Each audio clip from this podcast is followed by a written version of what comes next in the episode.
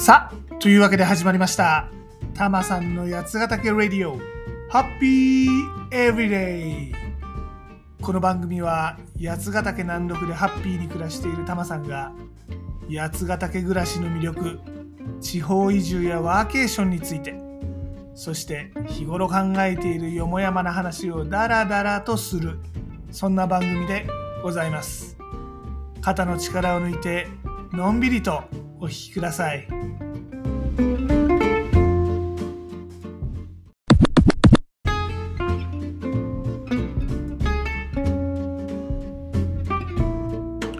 今回はタマさんパートナーサクセスって会社のイベントに行ってきたよってお話でございます。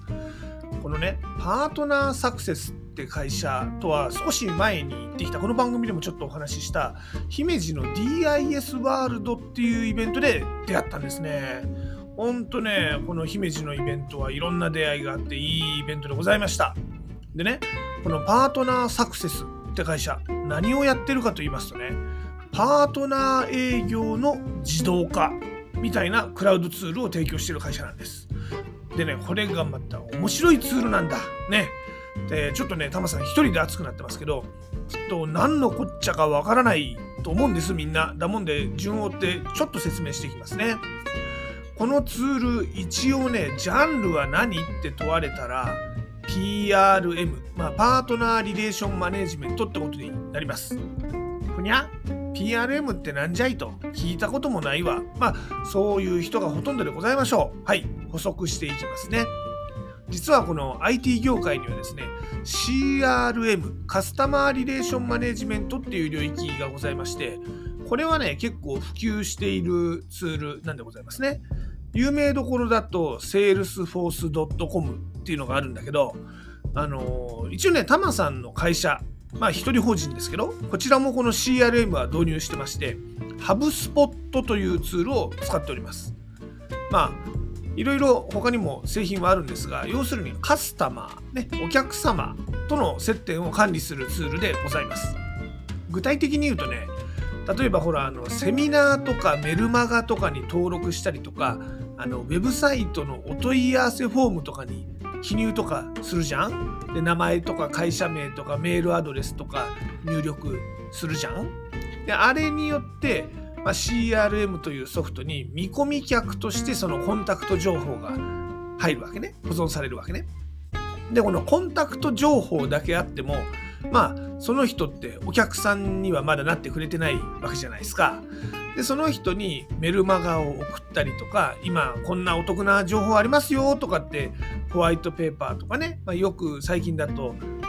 特典動画みたいな感じで動画のダウンロードを送ったりとかねでまあそうやってあとセミナーの案内とか送ったりするじゃない？でそういうプロモーションいろいろ送って反応してくれるお客さんってのは、まあ、まだお客さんになってないわけだけど見込み客っていうのは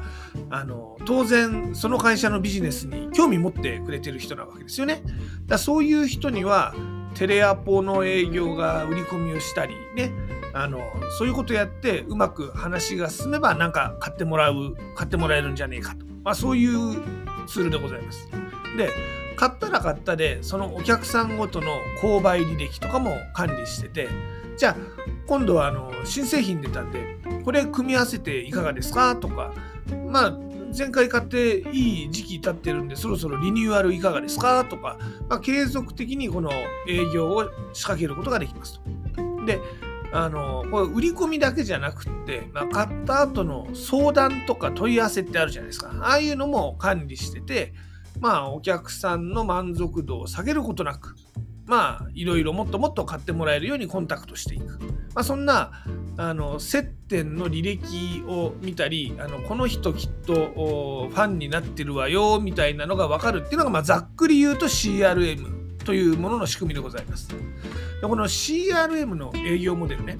基本的にはこのマーケティングがまずキャンペーンを打ってそれに反応した人にインサイドセールスまあ要するにテレアポ営業みたいなチームがいましてアポ取りをして初回説明をするで脈がありそうだよこの人はっていうお客さんにフィールドセールスまあいわゆる営業さんですねが商談として対応するっていうまあこの綺麗に商談をフォローするフローみたいなのが出来上がってるわけですね。でこれだとそもそもあのキャンペーンに反応した人、まあ、つまりそれなりに興味を持っているであろう人に対してだけ営業を仕掛けるから営業効率とか商談勝率が高いってことでね結構今人気な営業モデルだったりします。もちろんねあの大企業向けのビジネスとかやってる会社だと、うん、例えばあの東京三菱 UFJ にがっつり食い込むのであるとかねまあ、トヨタ自動車のなんか IT システムは全部我が社にするのであるみたいなあの営業チームが何人もいてがっつりお客さんを囲い込む、ね、もういろんな部署に食い込んでくる、まあ、そういう営業スタイルもありましてこれはまたあの ABM アカウントベースドマーケティングっていう別のやり方が、ね、その世界では人気だったりするんですがこの CRM の自動化のモデルまあ、新規顧客の開拓とか中小規模のお客さんを効率よく管理していくっていうにはまあいい筋のいいモデルだと言われています。でねここからやっとこの PRM の話になるんだけどこのパートナーサクセスっていうところはこれをねパートナービジネスで同じようにやっていこうって考え方なんですね。っていうのはねこのパートナーまあ要するに販売店さんでございますな。この販売店と一緒にビジネスをやっていこう。これね、結構ね、IT 業界ではよくあるビジネスモデルなんでございますよ。タマさんがいた会社でも HP もそうだし、レッドハットもそうだし、 Dropbox もそうだし、まあ、みんなこの販売店というものを間に挟んで製品を売っている、まあ、全部じゃないけどね、そういう営業チームがあるんです。で、実はタマさん、あのその手のビジネスに、まあ20年以上、30年ぐらい関わってきておるんでございますね、実は。で、このパートナービジネスっていうのはね、かなかこの直接お客さんに提案する、まあ、営業のやり方と違ってね、なんちゅうかこの、この営業モデル固有の課題があったりするんですな。で、なかなかその俗人的になりやすいんですよ。っていうのはさ、パートナービジネスっていうのはね、もうパートナー、つまり販売店さんつまり第三者自分の会社の人じゃない人に製品を売ってもらうというまあビジネスモデル営業モデルなわけでございますね。でところがこの販売店さんの社員である営業さんはね別にこのメーカーの人じゃないからそこまで特定の製品を売らなきゃいかんというまあこれそもそも動機づけもないのね。まあ売れるんだったら何でもいいですよ。むしろ売りやすいもんがいいですよ、ね、そういう感じだしいろんなメーカーの製品をね取り扱ってるからなんかそのまあ、メーカーの営業ほどその特定製品に関する知識っていうのはないことが多いんですね。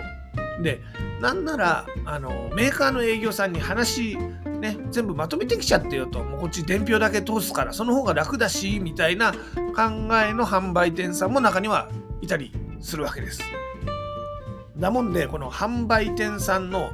マインドシェア、よし、あそこの製品売ろうかなっていうね、このマインドシェアを獲得したりとか、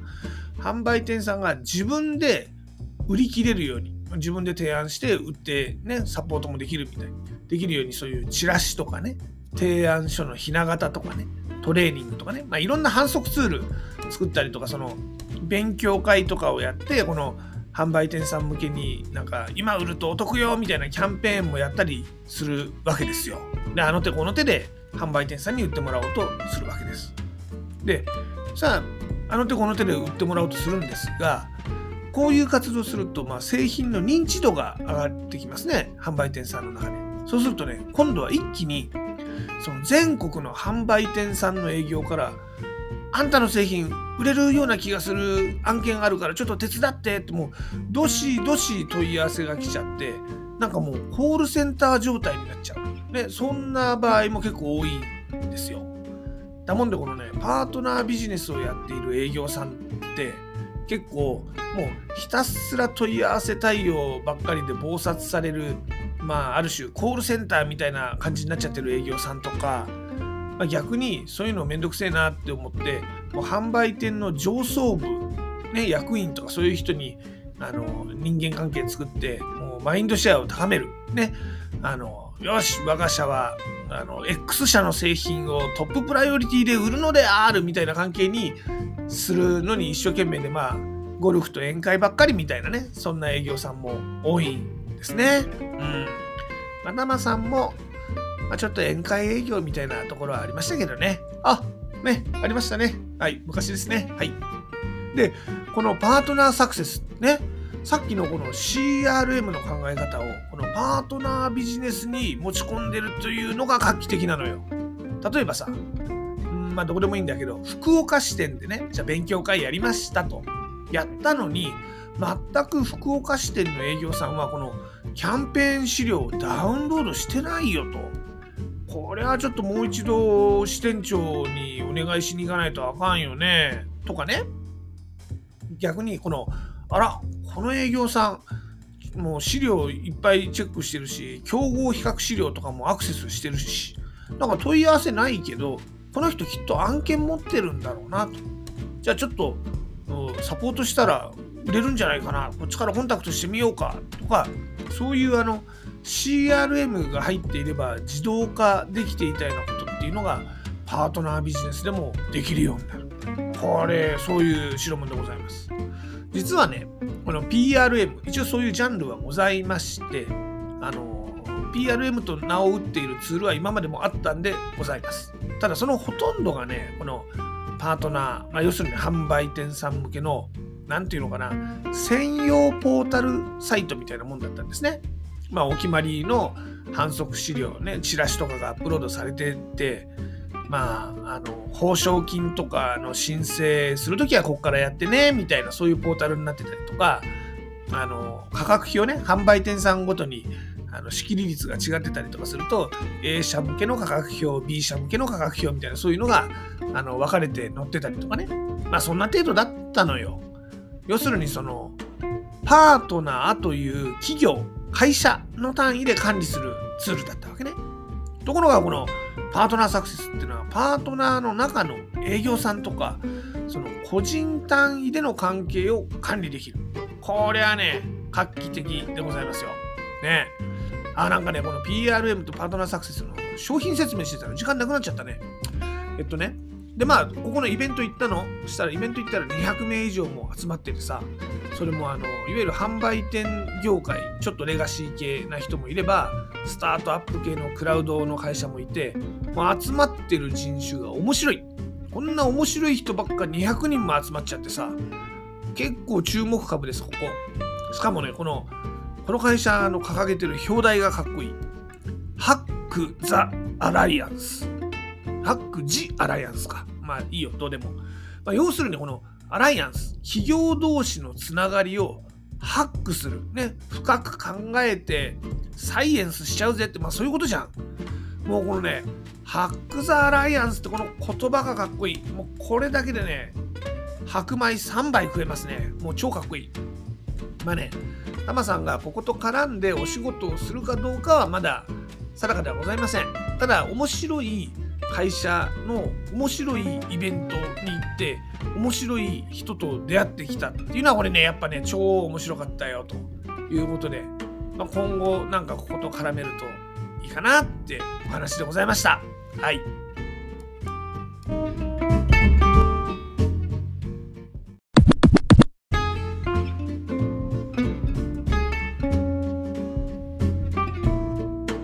さてタマさん八ヶ岳で新しい自分に出会うプログラム「やつくる」始めました。日常を離れた八ヶ岳でワークショップやリトリート体験をすることで新しい自分を発見します。詳しくはタマさんのブログ「やつナビ」yatsunavi.jp の記事を見てみてください。メール会員の登録も絶賛募集中ですよ。八つナビでは八ヶ岳で楽しめるアクティビティや移住に役立つ情報もお届けしています。また八ヶ岳暮らしについては SNS でも案内しています。Twitter では全部カタカナで「ハッシュタグたまさんラジオ」を検索してみてください。ちなみにユーザー名はタマさんラジオ。これは全部英語ですね。タマさんレディオになってます。インスタグラムでは、ハッシュタグ、ブラタマリ的なを検索してみてください。ちなみにユーザー名はヒロドットたまりです。どちらもね、いいねとかリツイートとかフォローとかしてもらえると嬉しいです。